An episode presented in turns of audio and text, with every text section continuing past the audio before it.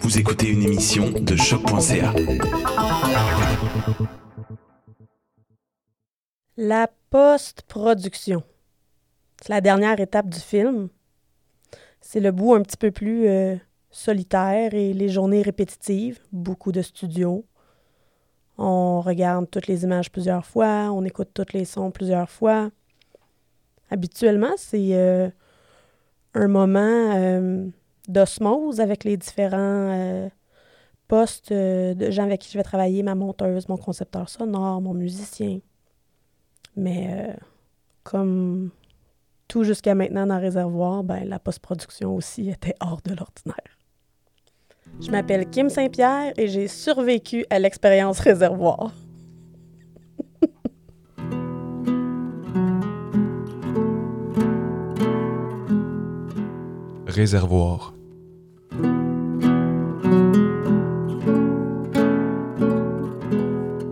Une histoire de résilience.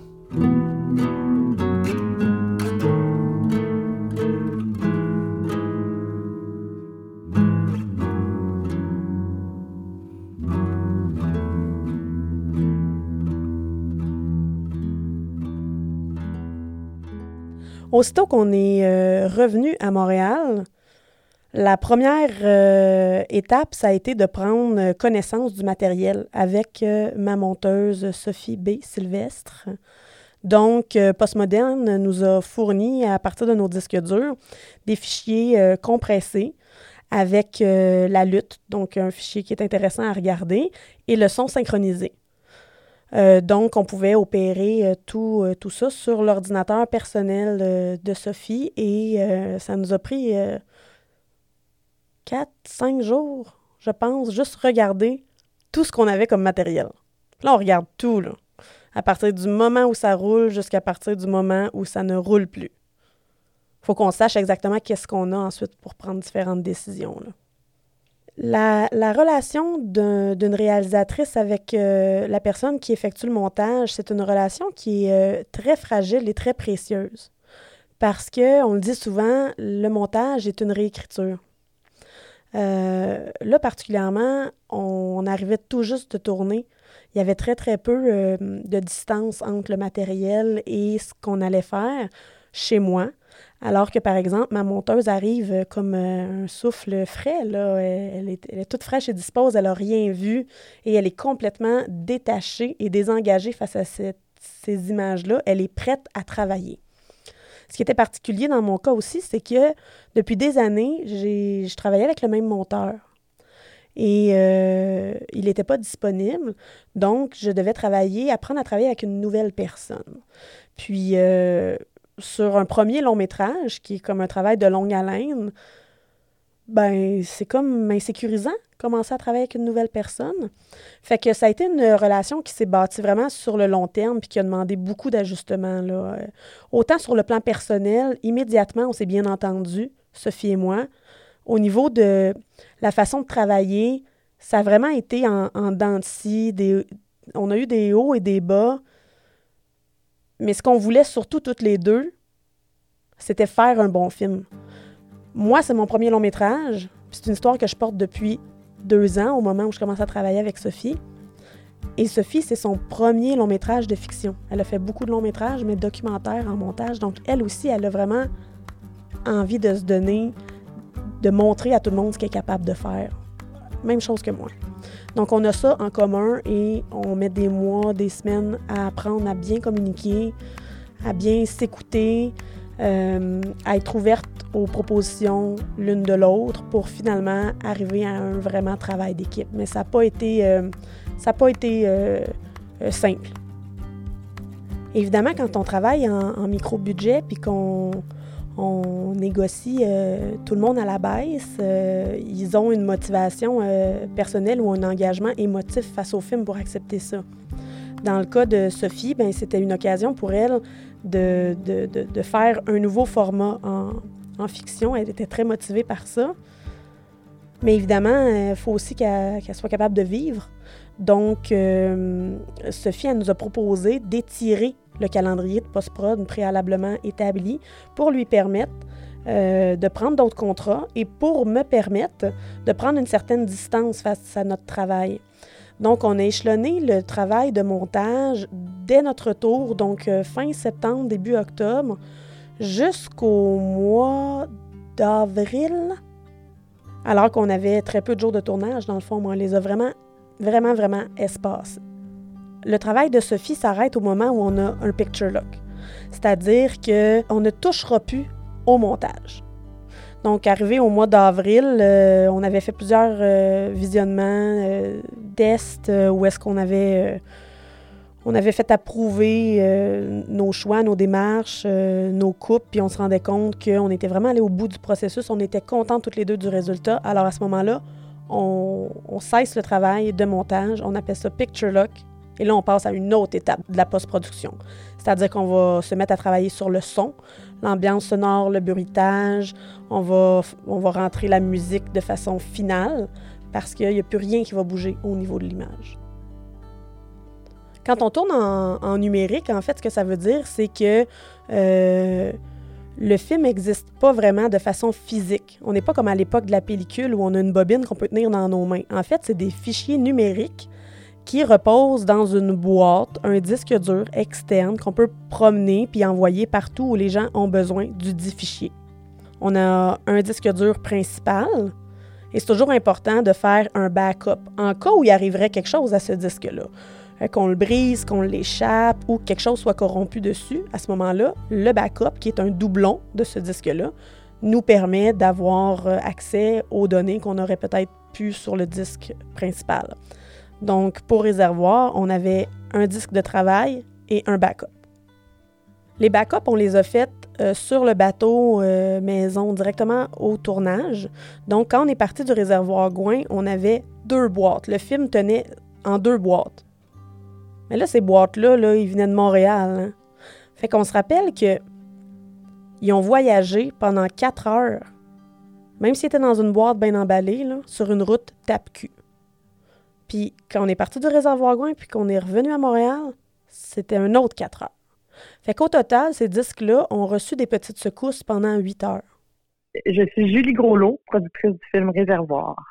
Je travaillais avec euh, euh, Jade, en fait, qui, était, travaillait avec moi dans la vie euh, comme productrice et elle était elle s'occupait de la post-production de, de, Réservoir, elle était coordonnatrice sur le projet pour moi. Donc, c'est euh, elle qui m'a appelé pour me dire justement qu'elle me parle avec Postmoderne puis que le, les disques durs euh, marchaient pas. Et en fait, euh, la coordonnatrice chez Postmoderne me demandait de lui envoyer le deuxième disque dur, le backup, euh, qui était chez Benoît, notre concepteur sonore. Donc, c'est quand on m'a demandé à Benoît de nous envoyer le disque dur que que là, Benoît a, testé le disque de son côté et on a réalisé que, le deuxième disque dur aussi avait des problèmes. Je pense pas que j'ai été la première personne à apprendre que les disques durs étaient brisés parce que je suis probablement la personne à qui l'apprendre euh, qui devait être le plus difficile.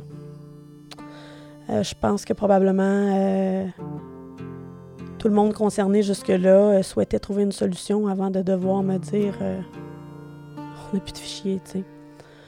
Euh, à un moment donné, j'ai reçu un courriel de Julie, un très très long courriel dans lequel elle avait vraiment pris le temps de choisir chaque mot. Puis le courriel commençait, je vais mentionner toute ma vie, là, par Ceci est le courriel le plus difficile que j'ai jamais eu à écrire. Là, je me disais, oh mon Dieu. Mais c'est quoi le reste du courriel? Puis je m'étais jamais imaginé qu'un affaire de même pourrait nous arriver. C'est quoi les chances? C'est quoi les chances qu'on perde un disque dur en même temps que le backup? Voir que ça allait nous arriver.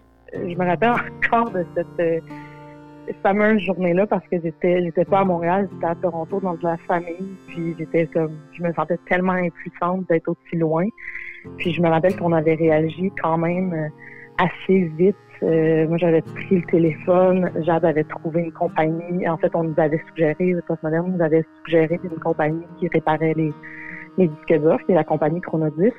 C'était comme vendredi soir, là, fin de journée, où les commerces ferment. Là, fait fallait vraiment réagir vite. Puis on a réussi à euh, à déporter le disque dur euh, pratiquement immédiatement. Là, euh, contacter Jean-Sébastien, qui était notre preneur de son, pour m'assurer qu'il y avait encore les, fichiers sonores. Que je me disais, si on, si on a de la misère avec l'image, il faut qu'on aille au moins, mettons, le, le son. J'ai essayé de voir avec lui qu'est-ce qu'il y avait.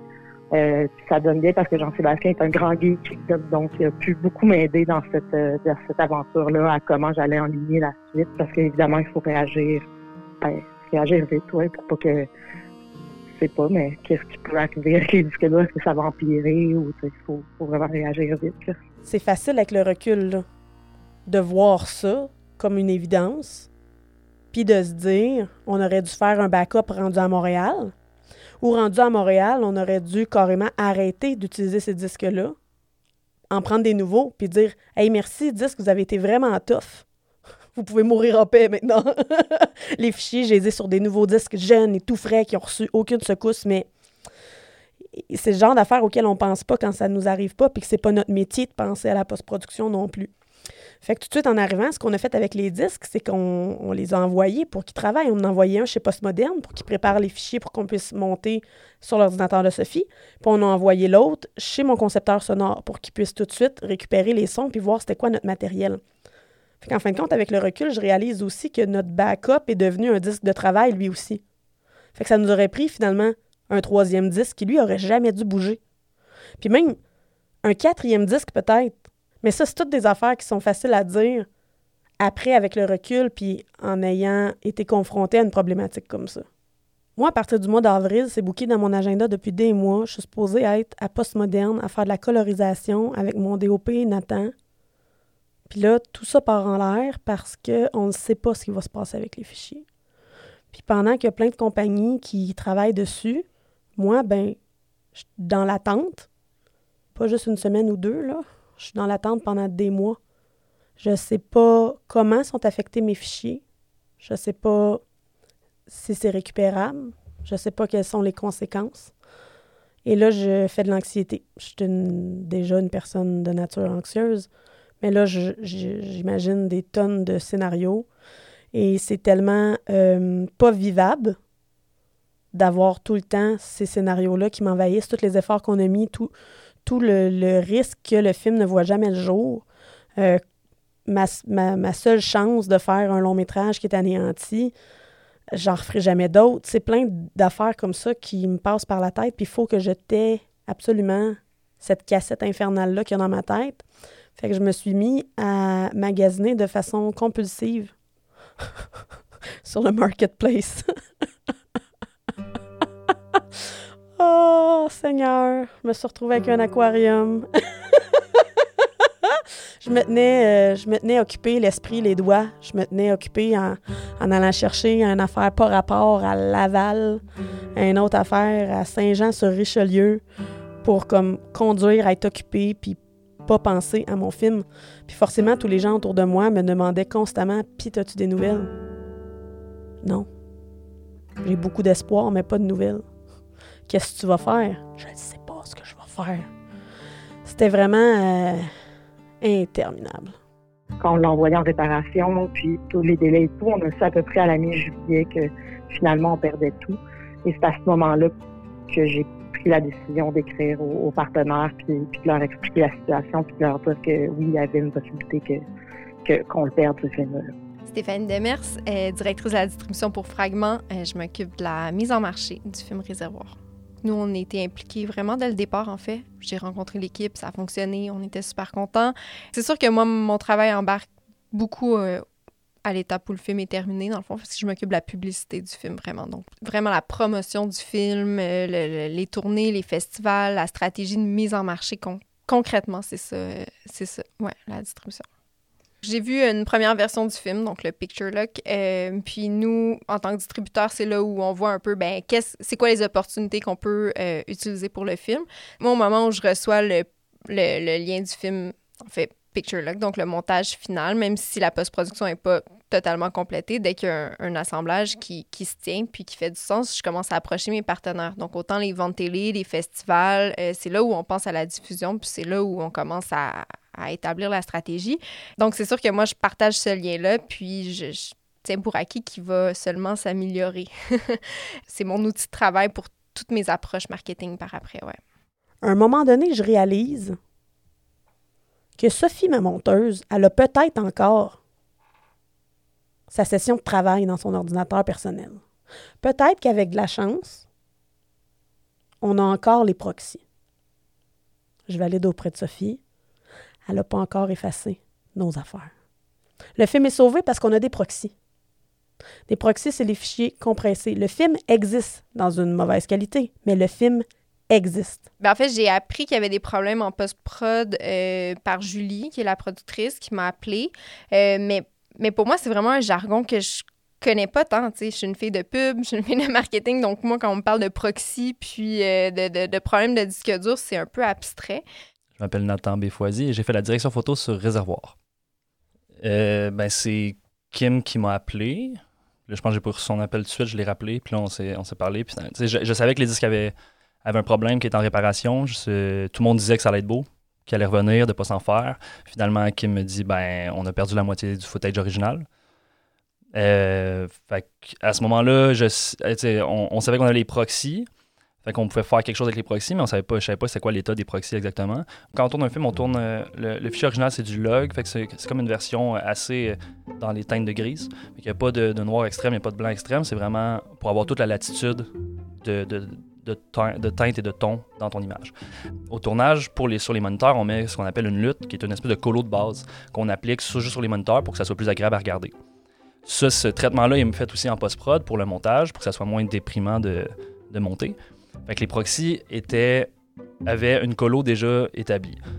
Donc là, on perd la latitude de, de colorisation parce que les proxys étaient déjà comme colorisés. Chaque film crée, euh, crée sa propre lutte pour, euh, selon les contraintes de tournage. Euh, moi, avec le coloriste à la base, on, avait regardé un, peu ça. Puis avec la caméra qu'on tournait, on voulait avoir une lutte qui sous-exposait un peu le, le, le, footage sur le moniteur pour que moi, je sois forcé d'ouvrir un peu plus. Donc, d'exposer plus, faire rentrer plus de lumière. Donc, ça triche qu'est-ce qu'on est en train de, filmer, dans le fond, pour aller chercher une latitude plus grande. Mais là, on perd tout ça. Fait que, dans le fond, on se ramasse avec un footage qui est, qui est où on a perdu toute sa latitude complètement, puis on arrive avec, un, avec de quoi qui est un peu sous-exposé, que j'ai comme rattrapé, mais des fois je pouvais pas nécessairement le rattraper parce qu'on est de nuit, on n'a pas beaucoup d'éclairage, fait que là, la scène est déjà sombre. Moi, je sais que j'ai une lutte qui me donne, qui, qui, qui me sous-expose, fait que je sais que mon footage est, plus lumineux qu'il l'est que ce que je vois à l'écran, fait que, parce que moi je peux regarder ça à la caméra. Fait que là, avec une lutte de sous-exposition, dans les scènes de nuit, ça faisait que mes scènes étaient à peu près un ou deux stops en dessous ça, fait que mes noirs étaient encore plus, plus profonds sur le proxy, mais sur mon fichier original, j'aurais encore plus de latitude. Parce que là, tout ça, on le perd, dans le fond. Si c'est ça le film, c'est terrible. C'était vraiment. À, à ce moment-là, moi, je peux pas. Je, je veux pas que tout ce stress-là paraisse, puis parce que Kim l'a déjà, ça sert à rien de. Fait qu'il faut tomber en mode solution, essayer de faire, ben, on va voir qu'est-ce qu'on a. À ce moment-là, on réagira, puis on va faire le mieux qu'on peut avec ça. Je saisissais à quel point ça semblait grave, mais euh, on dirait que moi, ça m'impliquait pas tant à ce moment-là. Je pense que c'est une ou deux semaines plus tard où Julie m'a dit Allons, on fait des tests, ça fonctionne toujours pas. Le directeur photo commence à parler de peut-être faire le film en noir et blanc. Là, j'ai compris qu'il y avait vraiment euh, un problème. Parce que sinon, avant ça, moi, je, je, le saisissais pas tant, qu'est-ce que ça impliquait. J'avais déjà des engagements auprès de certains festivals, auprès de certains euh, diffuseurs télé aussi. Euh, donc oui, la question s'est posée de est-ce que je les appelle je leur dis qu'il y a un problème, est-ce que c'est quoi les délais, qu'est-ce qu'on qu'est-ce qu'on fait, est-ce que j'envoie un courriel à tous de attendez, considérez plus le film jusqu'à nouvel ordre? Fait qu'évidemment que financièrement, c'est plus lourd parce qu'évidemment qu'on est en, en trop budget. Puis donc évidemment que ça tient tous des coûts supplémentaires qu'il faut euh, qu'il faut assumer.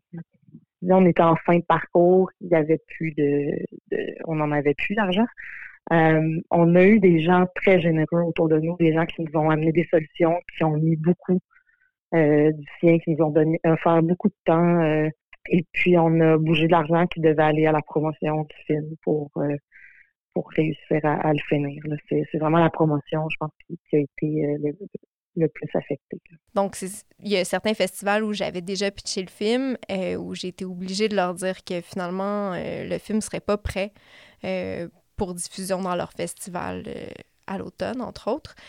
Pour Fragment, mais c'était un peu c'est marcher sur des œufs un peu parce qu'on veut pas nuire au film, parce qu'on croit encore qu'il y a de l'espoir d'avoir un film final super beau, puis on est convaincu qu'on a une super belle équipe derrière nous, puis qu'il va, il va avoir un film dont on est fier à présenter. Mais reste qu'on veut pas non plus euh, perdre la face, puis promettre un film qui sera pas là. Donc, pour moi, c'était ça, c'était cet entre-deux-là qui était le plus difficile, je dirais. On envoie ça chez Postmoderne pour voir euh, qu'est-ce que ça donne. Et là, j'apprends que 50% euh, des fichiers nécessaires dans mon montage sont toujours manquants, sont, sont irrécupérables. OK. On fait quoi à partir de là? Y a-t-il une autre compagnie qui est meilleure que Chronodisc? Y a-t-il moyen de. OK, Chronodisc, c'est les pros de réparer les, les disques durs, fine. Est-ce qu'il existe quelque part des pros de réparer les fichiers? combien ça coûte? Qu'est-ce qu'on peut faire pour le 50% manquant? À un moment donné, euh, le temps continue de passer, puis je me dis, à un moment donné, c'est un film à micro-budget, un film à 250 000. faut s'arrêter, là. On peut pas dépenser 50 000 pour espérer récupérer des données quand, en fin de compte, on vient d'en récupérer la moitié, puis que j'ai des proxys pour compléter le reste. Je peux pas dépenser outrageusement comme ça parce que là, c'est rendu la carte de crédit de Julie Groslot. Où ça s'arrête? Faut s'arrêter à un moment donné. Là. Ben, c'est sûr que, tu sais, que moi, c'était dur. C'est sûr, c'est dur de. Quand, quand t'as je fait, OK, ben mon premier film, ça se peut qu'il soit dégueulasse. À ce moment-là, je me dis, ben, dans le pire des cas, j'en parlerai pas du film. Puis, je ferai pas de promotion. Puis, ça, va être ça, tu sais. Dans le pire des cas, c'est ça qui arrive. Ce film-là, ben, je le mets pas dans le portfolio, tu sais. J'en parle pas. Fait que là, fallait vraiment tomber en mode solution puis voir l'état des, l'état des lieux. Il fallait qu'on soit capable de, de, de, vraiment constater quels fichiers sont corrompus, de quelle façon, qu'est-ce que ça donne quand on marie les fichiers récupérés au proxy. Est-ce que je passe d'un fichier haute résolution un fichier compressé un fichier haute résolution, encore un fichier compressé, ou est-ce que des fois, j'ai des périodes dans le film où est-ce que je peux être plusieurs minutes dans le même format? Auquel cas, ben, peut-être qu'il y a moyen de rendre ça fluide. À partir de ce moment-là, j'ai décidé de changer mon état d'esprit. En fait, j'ai parlé avec Mara Jolie, une amie à moi, qui m'a dit Ben, gars, Kim, tu récupéreras pas tes fichiers. Fait qu'est-ce que tu fais? Tu prends ton film en main, ou tu le laisses tomber? J'ai fait, ouais, t'as raison. Je vais prendre mon film en main. Fait que ce que j'ai, c'est 50% de données, l'autre des proxys. Ben là, là, on se retrousse les manches, puis on va aller au bout du processus avec ça. Faut qu'on faut qu'on tombe en solution. Ben, quand on est arrivé chez, chez Postmoderne pour euh, faire les tests de, de, look, dans le fond, de pouvoir adapter, pour pouvoir adapter les proxys aux, euh, aux fichiers originaux, euh, Julien avait l'air quand même assez enthousiaste. Il avait déjà fait des, trucs, il avait l'air comme de penser que ça allait se faire puis ça allait marcher. Julien Maillet-Guillon, j'étais coloriste sur le film Réservoir.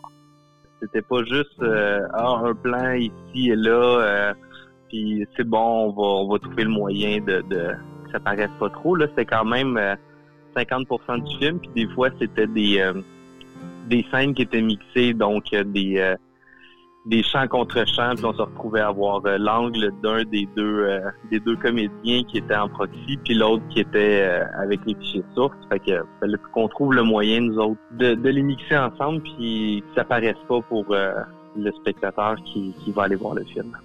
Kim est, quand même arrivée souriante dans ma salle, malgré la situation, puis j'ai eu un feeling que c'était une personne qui était qui était euh, jovial puis qui était qui, qui, qui, aimait le sens de l'humour puis qui aimait rire. Que j'ai eu un bon feeling pour le reste du film qu'on aurait beaucoup de fun dans cette salle-là, ce qui fut le cas.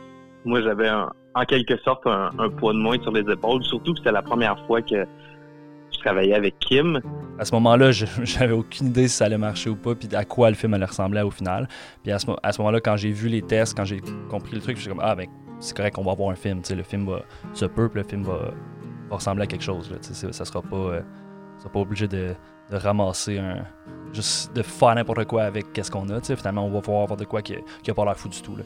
À travers tout ça, s'il y a un endroit où tout allait super bien, c'est ce qui concerne la post-prod sonore. Que ce soit avec mon compositeur Éloi Rago, qui est basé en France, puis avec qui je communique par Skype, ou que ce soit avec mon concepteur sonore Benoît Dame, qui a pris tout sur ses épaules de la du, du montage sonore, la conception sonore, le bruitage, les enregistrements supplémentaires, la post-synchro, le mix. Il a tout pris ça chez lui. Donc, tout ce qui était travail sonore, je travaillais vraiment avec peu d'intervenants. Puis ça, heureusement, ça se passait super bien. Fait qu'on se faisait des blagues ensemble. Il était au courant que ça se passait pas super bien au niveau de l'image, qu'on savait pas encore qu'est-ce que ça allait donner. Mais on restait motivés, puis on, commençait, on continuait de cheminer au niveau du son, puis on se disait, au moins, le son va être vraiment bon. On décide d'aller chercher un, look film, dans le fond, euh, qui, est d'aller rechercher un peu le, le look des, euh, des pellicules qui étaient utilisées avant. Euh, fait que nous, on a des euh, ce qu'on appelle des, des look-up tables, qui sont des luttes qui, euh, qui sont un peu euh, l'équivalent, disons, d'un, filtre Instagram pour rendre ça vraiment euh, simple. C'est beaucoup plus complexe qu'un filtre Instagram. Mais nous, ça nous donne une base sur le, le fichier source, euh, comme j'expliquais, euh, qui est un. euh, qui est- on avait pour les fichiers sources, on avait de quoi qui était qui était intéressant. Sauf que là, on se retrouve avec des fichiers proxy qui avaient déjà un look euh, qui, qui avait été créé chez Postmoderne, mais qui restait euh, qui restait quand même. euh, tu me l'amènes dans cet espace couleur-là. Parce que pour faire une histoire rapide, il y a deux il y a plusieurs espaces couleurs, mais les plus utilisés sont celui de la télé qui s'appelle le Rec 709 et celui qui est dans un espace couleur qui s'appelle ACES, qui fait en sorte que peu importe la source caméra que tu as ou peu importe ce que tu as, tu dis à la, à- au début de ton On a décidé d'aller mixer, euh, de, de rajouter du grain de pellicule. Fait pour arriver à quelque chose qui était naturel puis qui nous donnait pas un feeling, un fichier qui provient d'une émission de télé qui a déjà un look dessus, peu importe, c'est quoi. Et là, tu on a la difficulté à définir lequel des deux était un fichier proxy et lequel est un fichier original. Puis euh, on s'est même amusé une fois de temps en temps pendant la colorisation à travailler. Puis là, je leur posais des questions à s'ils pensaient que c'est un fichier original ou un proxy. Et souvent, je réussissais à les, tromper. Ils pensaient que c'était un fichier original alors que c'était un proxy. Si j'avais deux, euh, deux paires de d'œil avertis qui, qui avaient de la difficulté à voir la différence, je me suis dit que ça devrait bien passer au cinéma. euh, Évidemment, c'est pas quelque chose qu'on a envie de- d'annoncer à des membres de l'équipe qui ont sué puis toléré des conditions vraiment pas faciles. Hey guys, on a perdu le matériel. Fait qu'au départ, euh, j'espérais vraiment trouver une solution avant de les mettre au courant. Je me disais, va falloir qu'ils l'apprennent de, de nous, de nous, euh, moi ou Julie, avant que ça se répande. Euh, par respect, mais c'était gênant. Annoncer ça à toute l'équipe, tu sais, ça nous tentait pas, là. Fait qu'on a essayé de gérer ça de notre bord le plus possible, mais comme le temps s'étirait, le temps s'étirait, puis on se rendait compte que le mot se passait. On commençait à s'en faire parler à des gens à qui on n'avait pas parlé. On s'en faisait parler, pas parce que les gens comméraient, mais parce qu'il y avait de l'empathie chez nos pères. Les gens entendaient parler Hey, t'as entendu ce qui se passe avec l'équipe de réservoir? Leurs deux disques sont capotes.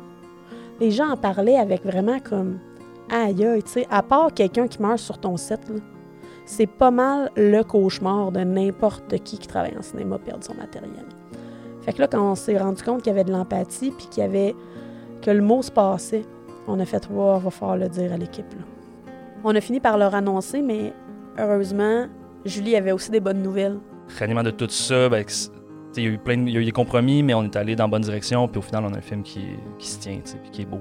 j'étais quand même content de mon coup d'avoir aussi euh, réussi à, à, mystifier mes collègues coloristes qui, euh, qui sur certains plans, n'y ont vu du feu. Fait que ça, ça, c'est sûr que pour nous autres, ça nous donne un peu plus de corde à notre arc maintenant de pouvoir être capable de, de, de, pouvoir récupérer ce genre de trucs.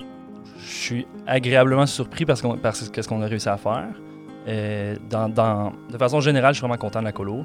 Euh, c'est sûr qu'il y a des. Moi, il y a comme, je pense qu'il y a quatre plans dans le film, ça à peu près 30 secondes que, qui me fait grincer des dents, que je vois la compression, que je vois que. Ah, ça c'est dommage, mais c'est 30 secondes sur une heure et demie. Fait que ça va, ça aurait pu être vraiment pire.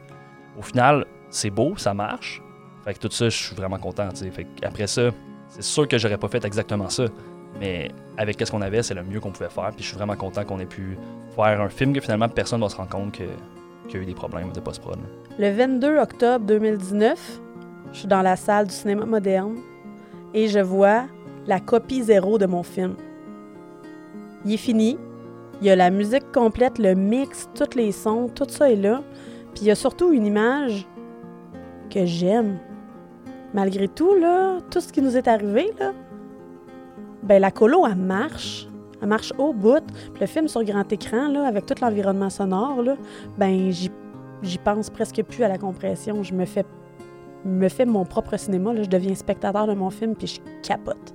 Fait que le film, il est prêt, là, il est fini, la copie zéro. Euh, ça y est, elle existe. J'ai plus rien à changer là-dessus. La productrice a toujours été quand même positive à travers tout ça. moi, elle m'a jamais laissé paraître qu'il allait pas avoir de film. Donc, euh, c'est sûr que euh, j'ai gardé cette espèce d'énergie-là. Quand j'ai su que tout allait bien aller, qu'on allait avoir un film avec une qualité pour sortir en salle, puis une qualité pour une de la couleur. Euh, j'étais vraiment contente de faire mon appel à Radio Cannes, puis leur confirmer que le film allait être en couleur. J'étais vraiment contente de pouvoir parler au Festival de Rouen, puis leur confirmer que tout allait être prêt à temps pour la première. Parce que ça aussi, tu sais, on travaille avec des deadlines super serrés, puis je pense qu'on a terminé le film quatre jours, cinq jours avant la diffusion au final en festival. Donc, on est normalement, on doit leur envoyer le film bien avant ça. Euh, fait que oui, c'est juste un gros soulagement puis beaucoup de bonheur. C'est une belle gamme d'émotions qu'on vit dans ce temps-là. Au début, au début, quand je l'ai su, je pense que j'ai passé un week-end complet à annuler tout ce que j'avais prévu, puis à juste faire des appels, écrire des courriels à tous les gens que je connaissais en post-production pour qu'ils m'aident. Puis, tu sais, j'avais cette frustration-là de me dire, ben non, ça va pas nous arriver sur ce film-là, pas sur un micro-budget, pas sur un film où on en a tellement bavé en, production, tu sais, où on a eu euh, des bris moteurs, des, des, des, conditions météo pas faciles. Puis, puis, évidemment que dans ta tête, comme producteur, tu te repasses tout ce que tu as fait, tout ce que tu n'as pas fait. J'ai appris qu'il fallait que je laisse aller, qu'à un moment donné, un, un film, c'est plein d'imprévus, la vie est plein d'imprévus, puis il faut juste vivre avec, puis essayer de faire de notre mieux. Puis, je pense que je, je, suis retombée assez rapidement dans le côté plus optimiste de « Hey, on, on va l'avoir » on va le finir, ce film on va être capable, on va réussir. Puis je pense que j'avais pas le choix de reprendre ce, côté-là optimiste pour que Kim se sente en confiance aussi, pour qu'elle puisse croire qu'on allait sauver son, film, même si moi, des fois, je, doutais, mais il fallait que je sois comme optimiste par rapport à ça, puis que je montre à tout le monde que on va le sauver, puis on a les moyens, on va les trouver, les moyens de, que, que, ce film-là se, se passe et se finisse en beauté. je pense que c'est ça que j'ai appris beaucoup sur moi, sur comment gérer des crises, comment ne pas me sentir coupable non plus de, tout ce qui peut arriver sur une production. Je retiens de ça quelque chose qui va influencer mon travail dans le futur, c'est qu'on on se protège jamais assez. Euh, je sais bien maintenant aussi qu'un qu'un backup, ça doit pas bouger. Puis je vais peut-être devenir la réalisatrice parano qui va vouloir son backup personnel chez elle. Je vais peut-être devenir cette, cette réalisatrice parano-là.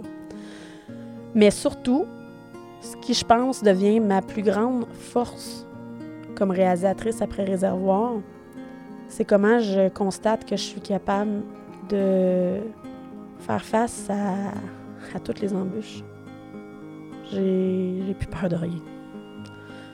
Euh, amenez-en, des problèmes, des compromis, des situations impossibles. J'ai vécu du stress en maudit, là sur ce projet-là à bien des étapes, puis jamais j'ai échappé le film. Jamais j'ai arrêté d'y croire. Je l'ai jamais abandonné. J'ai jamais voulu que personne ressente ce stress-là qui m'appartient puis qui incombe à mon métier. Un métier vraiment difficile.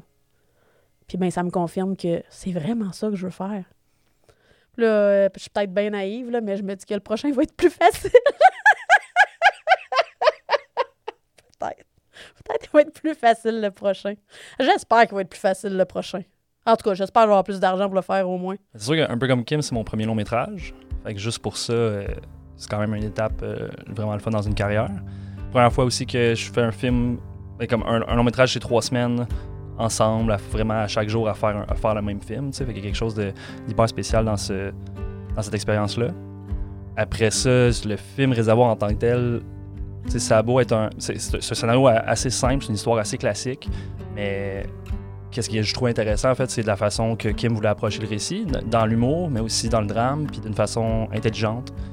De la façon qu'on a découpé le film ensemble, la façon qu'on aura essayé de raconter cette histoire-là. C'est pour ça que ce film-là est important, je pense. Mais tu sais, je pense qu'en ce moment, ce qui ressort du film, de toutes les projections qu'on a eues, c'est le côté hyper humain. Puis on, on l'entend dans le podcast avec Kim à date. ce- ce- cette espèce de, de, de bonté, là, puis de- de- d'énergie. je sais pas, j'a- j'allais dire naïve, mais je veux pas que ce soit négatif, mais juste comme une espèce de grande bonté, grand cœur. Puis j'ai l'impression que le film, c'est ça aussi. c'est tellement une histoire touchante, puis en même temps j'ai l'impression qu'il y a toute l'énergie de Kim, puis on l'entend dans le podcast tout le long. Donc, tu sais, on- personne ne peut en sortir déçu. Euh, on a tous envie que Kim soit notre amie maintenant. Donc, ouais, allez voir Réservoir en salle. Euh, 6 décembre, Montréal, au Beaubien, Québec, au Clap, Sherbrooke, à la Maison du cinéma. Des partenaires qui sont hyper importants pour nous, de même que les festivals qui ont présenté le film jusqu'à maintenant euh, à Rouen, à Trois-Rivières, puis à Moncton. On est juste super contents, puis on espère que vous allez être là en grand nombre. On a fini, le film s'en va en Abitibi-Témiscamingue pour le Festival international euh, de cinéma à Rouen-Noranda. Ça va être notre première mondiale. Hey, qui l'a cru? on a réussi. Ça y est, on va le partager. Ce balado est une réalisation de Simon Predge, avec la voix de Kim Saint-Pierre, produit par Marie-Ève Berlinger, musique de Hello Arago, une présentation choc.ca. Le film Réservoir, réalisé par Kim Saint-Pierre et mettant en vedette Maxime Dumontier, Marco Collin et moi-même Jean-Simon Leduc, est en salle le 6 décembre 2019. Visitez la page Facebook Réservoir le film pour découvrir les lieux et les horaires des différentes projections. Merci d'encourager le cinéma d'ici.